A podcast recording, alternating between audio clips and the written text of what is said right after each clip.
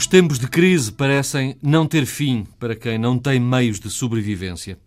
Os números da pobreza teimam em não descer nas estatísticas em Portugal. Há mais pobres, mais famílias carenciadas. Nos centros urbanos ou no interior do país, a Antena 1 revela a degradação da vida. Retratos que, em contraste, Célia de Souza Viva, boa tarde, revelam um Portugal que teima em não sair de uma crise de vida. Por onde andaste a ver estes retratos? Uh, andei em Setúbal e também em Sinfãs, uh, dois uh, conselhos, um do litoral, outro do interior do país, a ver retratos de pobreza igualmente preocupantes, mas diferentes entre si. Um, em Lisboa, em Setúbal, no litoral, há pobres que estão desempregados, há desempregados de longa duração.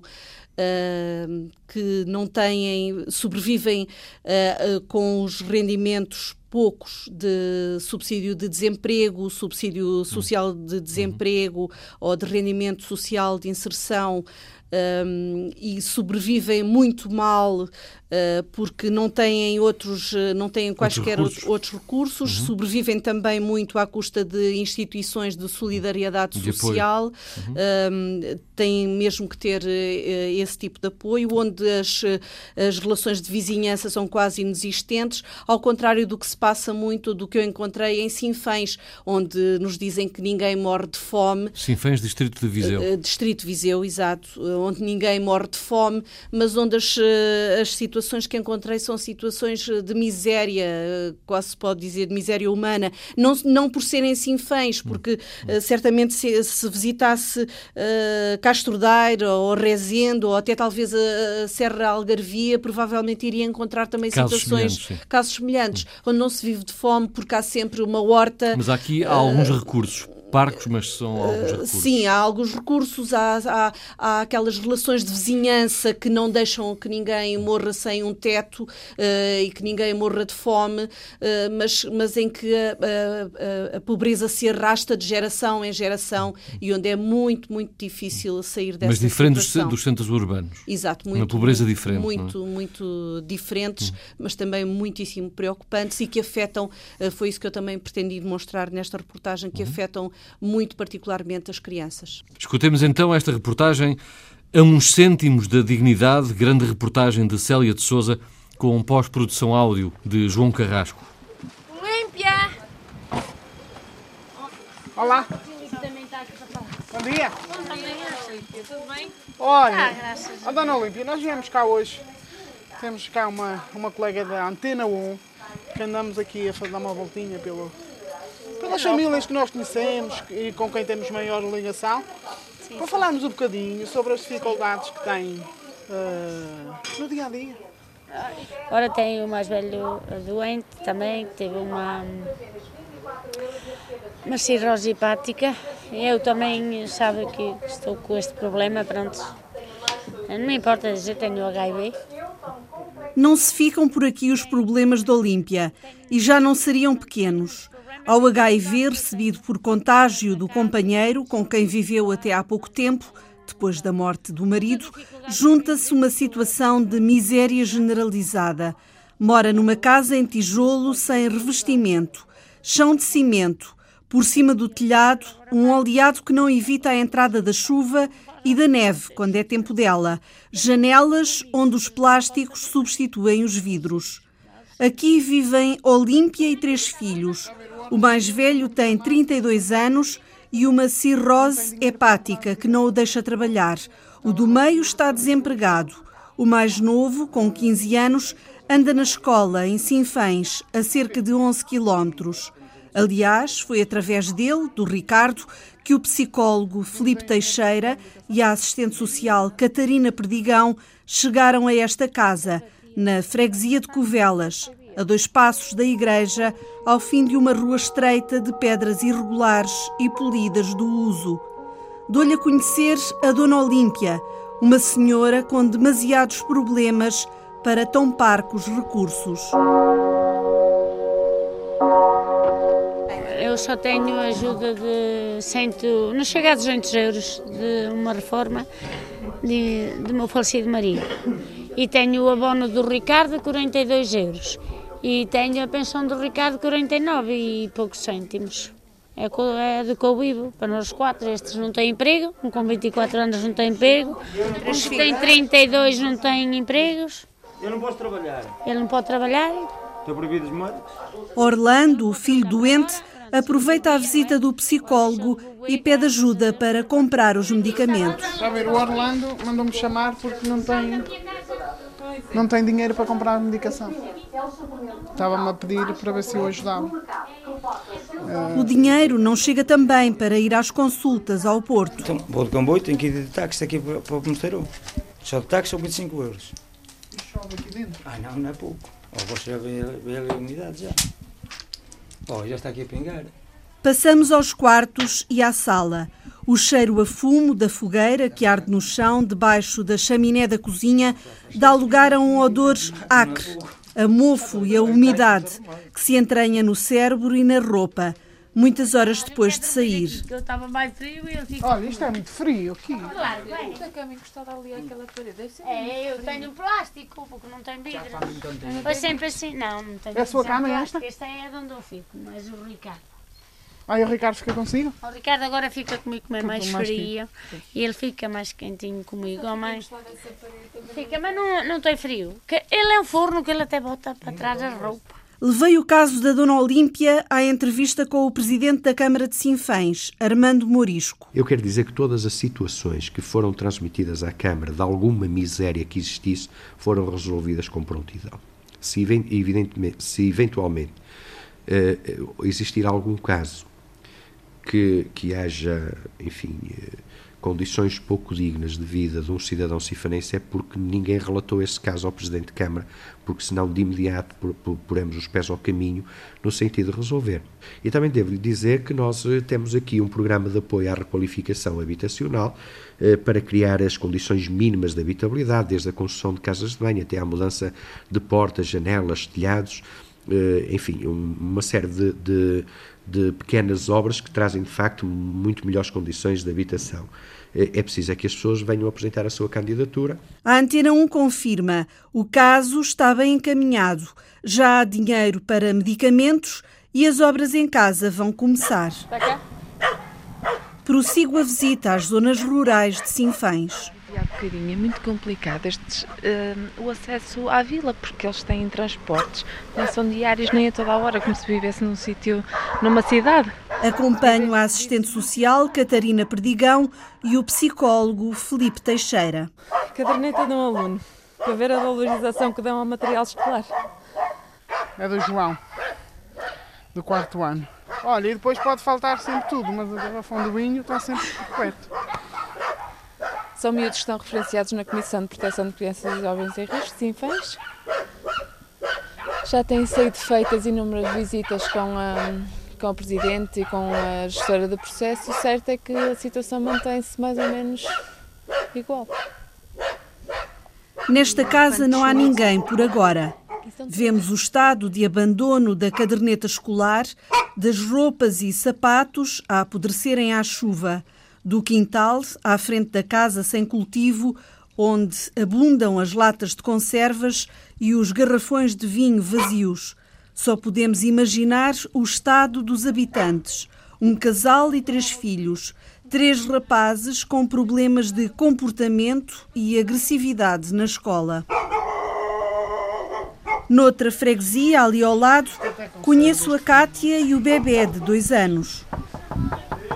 Com licença. Almoço para mais três? a visitar várias casas e lembrámos da Cátia, que foi um caso que nos, mar- que nos marcou. Eh, e viemos cá fazer uma visitinha. Está bem, Cátia?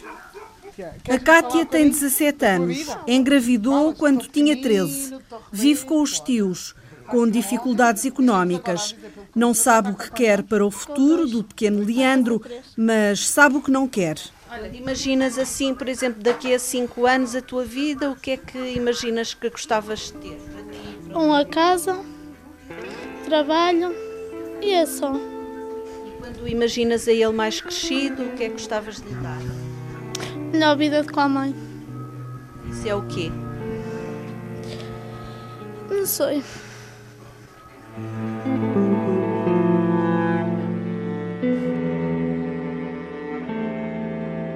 Este é o dia a dia do psicólogo e da assistente social da Escola Básica General Serpa Pinto, em Sinfães. Neste momento acompanham 70 famílias e é na escola que tudo começa. O funcionário atento, que vê uma criança a rondar o bar sem comprar nada para comer, o professor ou o diretor de turma que notam um comportamento diferente uma fome de leão na primeira refeição de segunda-feira são sinais de que há um caso novo para investigar. Na linha da frente, neste combate à pobreza infantil a partir da escola, está o próprio diretor do agrupamento, o professor Manuel Pereira. Há 10 anos deu início à grande plantação do pomar, que agora faz inveja a quem desdenhava da ideia. É engraçado que quando começamos a plantar as árvores, toda a gente achava que nós, de alguma forma, que não estávamos a padecer. Estaríamos, enfim, não, seríamos tolinhos, porque os miúdos não iriam proteger, enfim. Mas a verdade é que fizemos projetos de adoção de árvores e ao final do primeiro, segundo, terceiro ano, os miúdos não partem um, um ramo, não tiram uma peça de fruta, respeitam e deixam amadurecer as, as frutas e é muito bom que isso aconteça. Também é uma forma de os educar. Mais que isso, educar para a importância de, de serem autossuficientes, mesmo nas terras onde eles vivem, há espaços que eles podem ocupar com plantas de fruto, árvores de fruto, e portanto, quando tiverem aquela fruta não precisam comprar outra. Maçãs, ameixas, pêssegos, cerejas, peras, kiwis, laranjas. A funcionária, Donzília, assiste ao corrupio logo de manhã. Desde que chegam de casa já vêm pedir a fruta, o chazinho, porque muitos saem de casa sem pequeno almoço. Chegam aqui uns joaditos, trazem um estômago vazio no, no, no autocarro e é aqui que eles, que eles tomam um pequeno almoço. É chazinho, a frutinha mais tarde, com pãozinho. Vem à sexta. Vêm à sexta, elas têm a liberdade de ir lá pegar na, na peça de fruta que quiserem. A escolha deles. Cestas de fruta e de pão enchem-se e esvaziam à medida da fome dos garotos. Olá, onde é que queres ir à fruta? Vai lá, vai lá, vai lá. Grão a grão, diz o povo, enche a galinha ao papo, mas não disfarça os efeitos da crise. Manuel Pereira conhece bem o seu conselho. Nos últimos quatro anos, talvez, eh, a situação tem-se vindo a degradar de forma, direi, quase que de forma assustadora. Eh, temos imensas famílias no limiar da pobreza, isso nota-se todos os dias, eh, porque os filhos que vêm para a escola são naturalmente o reflexo e o espelho do que se passa em casa. No universo de, neste EB23, de cerca de 700 alunos, temos perto de 100 alunos a quem diariamente damos pequeno almoço e suplemento alimentar. Isso quer dizer que são alunos que genericamente saem de casa sem tomar o pequeno almoço e a quem nós à tarde atribuímos um lanche que, em alguns casos, temos quase a certeza, já funciona quase como jantar. O diretor orgulha-se do esforço de alunos e professores. Não tem problemas graves de indisciplina. E há resultados médios que, vistos à lupa, afinal, até são excelentes. Há alunos que têm, enfim, vou dar um exemplo prático, para quem ter um 3 é um resultado absolutamente extraordinário atendendo à, à, família que tem, à disfuncionalidade da família que tem, à falta de apoio que tem, enfim, a esses problemas sociais que estivemos a falar, e alunos mesmo assim conseguem ter resultados bastante positivos. Isto deve-se naturalmente ao empenho deles, mas também a um grande esforço que a escola faz diariamente no sentido de os incentivar, de os motivar, de os ajudar. O desemprego está na origem da maior parte das situações de pobreza. Em Sinfãs, atinge os 20% da população. A crise na construção civil, não só em Portugal, mas também em Espanha, deixou sem trabalho cerca de 2 mil sinfanenses. O presidente da Câmara, socialista em primeiro mandato, garante que está empenhado em captar investimento para o Conselho. Já cá temos duas fábricas instaladas que neste momento empregam 46 pessoas e temos neste momento duas fábricas que irão abrir durante o mês de março e com a perspectiva de empregarmos até ao final do ano mais 200 pessoas só no setor do calçado. Também temos outras indústrias a, a começar a instalar-se na área da agroalimentar. Tínhamos uma zona industrial completamente deserta, Hoje temos oito construções novas, temos algumas mais em desenvolvimento e temos apenas oito lotes eh, por vender na zona industrial. Ciente de que há problemas que não se compadecem com as longas esperas da Segurança Social, Armando Morisco criou um fundo de emergência para quando é preciso responder já à compra de medicamentos, ao pagamento da conta da luz ou da água ou à compra de bens de primeira necessidade. Ainda assim, o autarca não quer ouvir falar em miséria no seu conselho. De facto, o que eu vejo é que no Conselho de Sinfãs hoje tem-se eh, condições de vida, apesar do desemprego, que as pessoas vivem razoavelmente bem eh, e, portanto, não conheço nem é um conselho de miséria, eh, por assim dizer, embora admita que possa existir casos como em qualquer outro conselho. Eh, Preocupa-me, sobretudo, e, e, a nível infantil, eh, é quando há famílias desorganizadas. Eh, em que há alcoolismo ou outra toxicodependência, eh, vícios que levam muitas das vezes ao desemprego e que haja um, enfim, um desemprego também que se torna um vício, que não há procura de outro caminho eh, e que se torna contagiante pela, pelos seus filhos também.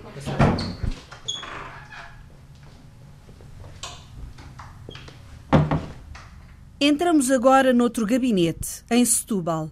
Centro Social Nossa Senhora da Paz, instituição da Caritas implantada no bairro da Bela Vista.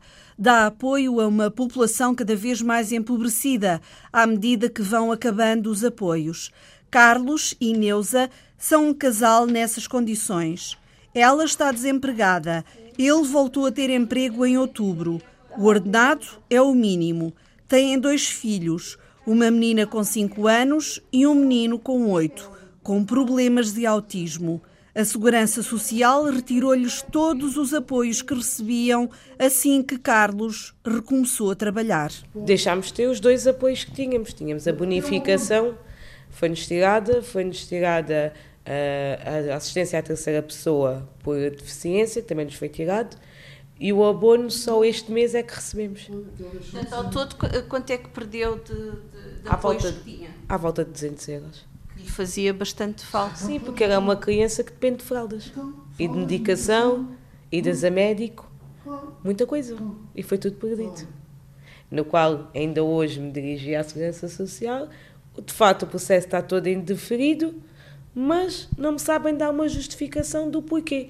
Mandaram-me escrever novamente uma carta à Segurança Social. Neuza explica tudo tranquilamente, com um sorriso nos lábios e a tristeza espelhada nos olhos verdes, enquanto Carlos dá aso ao desespero que lhe vai na alma. É um deficiente, é uma criança. Tem que ter direitos. Tem que ter direito a um abono, como qualquer criança tem. Tem que ter o direito a uma pensão por deficiência, como qualquer deficiente tem, ou a maioria tem, porque há muitos também não têm. Eu sei que há muitos também não têm. Mas então, a gente só tem que lutar é para aquilo que a gente. E é, e é a mesma coisa. Se ele tem direito, porque é que não pagam? Porque é que não lhe dão uma razão? Porque é, porque é que não pagam? E depois dizem, ah, variou, entrou para aqui para dentro com uma arma, limpou o sarão para 3 ou 4, depois foi. Mas não, não perguntam o porquê. Não, é? não perguntam o porquê e depois, ah, é mau, olha, matou 3 ou 4 pessoas. Dentro, dentro da Segurança Social entrou armado, matou 3 ou 4 pessoas, depois foi. E a causa de, das coisas? É tumba, tumba, 5 ou 6 cartas que a gente mandou, 5 ou 6 cartas, nada. E depois ainda vem dizer que há cura. Então o que é que uma pessoa dessas merecia? A família ajuda, mas não é suficiente. Nunca é suficiente. Sem dinheiro para tudo, há que fazer opções. O Jorge, por exemplo, é uma criança que vai muitas vezes ao médico, não aqui, mas em Lisboa, e eu às vezes pergunto-me onde é que eu vou buscar dinheiro para isto tudo. Das duas, uma, ou ele come ou faz os tratamentos que precisa. E neste momento, mais vale comer. Ao meu lado sentam-se à vez um casal jovem, ambos desempregados com uma filha, dinheiro contado, sem uns cêntimos a mais sequer para tomar um café. Acabou o trabalho, veio as dificuldades.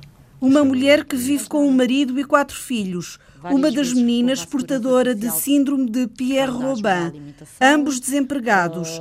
Apenas o homem recebe subsídio de desemprego, 515 euros, rendimento mensal para seis pessoas. Tenho vezes que também não consigo pagar a água, não consigo pagar a luz, como foi o caso deste mês que tive que pedir ajuda aqui à Caritas. Uma mulher que vive sozinha com a filha de 10 anos. Perdeu direito ao RSI porque ganha pouco mais de 100 euros por mês a lavar escadas. É tudo o que tem, além da ajuda da Caritas. Qualquer horinha que eu fosse, assim mesmo não chega. Ouvi muitos outros relatos, mas escolho da Vanessa Rosa. Tem 20 anos e sonhava ser dançarina. A vida deu-lhe dois filhos. Sobrevive com o que recebe do abono de família das crianças. Mas o único rendimento que eu tenho é o abono deles. Como é que faz, então?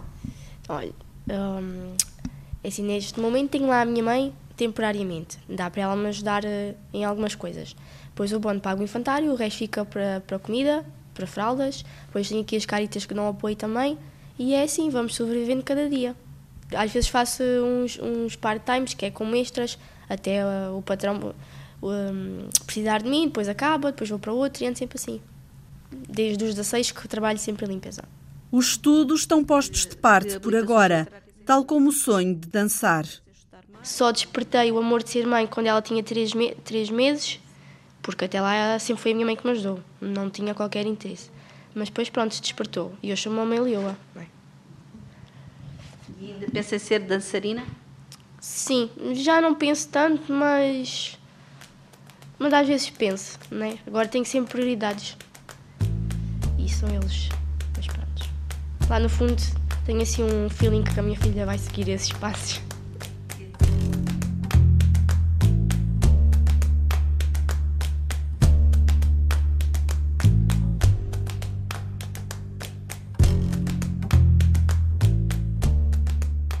Os técnicos da Caritas lidam todos os dias com este sentimento de desânimo de quem procura trabalho sem sucesso, de quem quer desesperadamente melhorar a vida. No entanto, sublinha a assistente social Graça Nunes, há quem não se vergue às circunstâncias. Nota-se um, algum cansaço, algum conformismo com, com a situação. Estou uh, a querer dizer que não são todas. há de facto, nota-se, há, há, famílias que se, que se vê isso, mas há famílias que continuam a, a, querer lutar e a querer dar a volta e procurar eh, saídas. As situações de pobreza não têm aumentado em número, mas têm aumentado em gravidade nos últimos tempos, explica Graça Nunes. São os mesmos, mas em situações mais complicadas, porque há dois, três anos, lá está, acabou o trabalho, ainda tiveram o subsídio de desemprego, que em termos de rendimento diminui, mas ainda temos. Depois, ainda for possível, algumas ainda tiveram direito ao, ao, ao subsídio social de desemprego, baixa, mas hoje em dia isso tudo terminou. Passados dois ou três anos, nós estamos a entrar numa fase em que uh, todos estes tipos de situações estão a, estão a terminar. As famílias vão para o rendimento social de inserção, que em termos de prestação, também hoje em dia, é bastante baixa. Uma realidade facilmente confirmada na creche e no jardim de infância desta instituição situada no bairro da Bela Vista, em Setúbal. Sofia Ribeiro, a coordenadora, nota que as mensalidades, calculadas com base nos rendimentos dos agregados familiares, baixaram. Das 140 crianças, 120 pagam o valor mais baixo e, mesmo assim, há atrasos no pagamento. Dá dois, três anos para cá, as crianças, os pais vêm-nos pedir para fazer um género de milheiro da instituição vêm dar numa semana 20 euros, na outra semana mais 20, para nós uh, retermos aqui o dinheiro e fazermos uh, a mensalidade. Quando está a mensalidade paga, aí enviamos o recibo. Sem ter medo das palavras, Sofia Ribeiro diz que há situações de crianças que passam fome. À segunda-feira há crianças que comem muitíssimo Uh, o almoço repetem-nos várias vezes, portanto, isto significa que, se calhar, durante o fim de semana não tiveram a alimentação adequada às suas necessidades básicas. Por outro lado, há algumas crianças que chegam até nós sem o pequeno almoço de segunda-feira tomado, uh, o que os pais nos dizem: não tive oportunidade, ainda não lhe dei nada, veja se arranja aí qualquer coisa. Nós temos sempre, mesmo as próprias educadoras compram do bolso delas ou da instituição é preciso é que saibamos que as crianças não uh, comeram de manhã, não é? Uh, por outro, porque muitas vezes os pais têm aquela vergonha de dizer uh, não dei porque não tenho hipótese de comprar. por vezes dizem não dei porque ele não lhe apeteceu comer e nós com o passar do tempo vamos detectando que a situação é reincidente, vai acontecendo várias vezes. Gente que sente vergonha de não ter o suficiente para sustentar os filhos. Mesmo quem trabalha não consegue evitar pedir ajuda a familiares e a instituições de solidariedade social. Gente que precisa de mais alguns cêntimos no bolso para recuperar a dignidade que a austeridade forçada lhe roubou.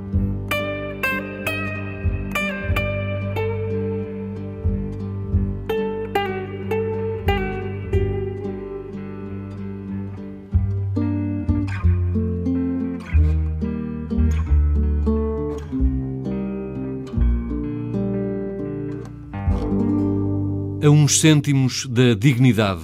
Grande reportagem de Célia de Souza, com pós-produção áudio de João Carrasco. Pode ser ouvida em antena1.pt ou no Facebook deste programa. Reportagem Antena 1.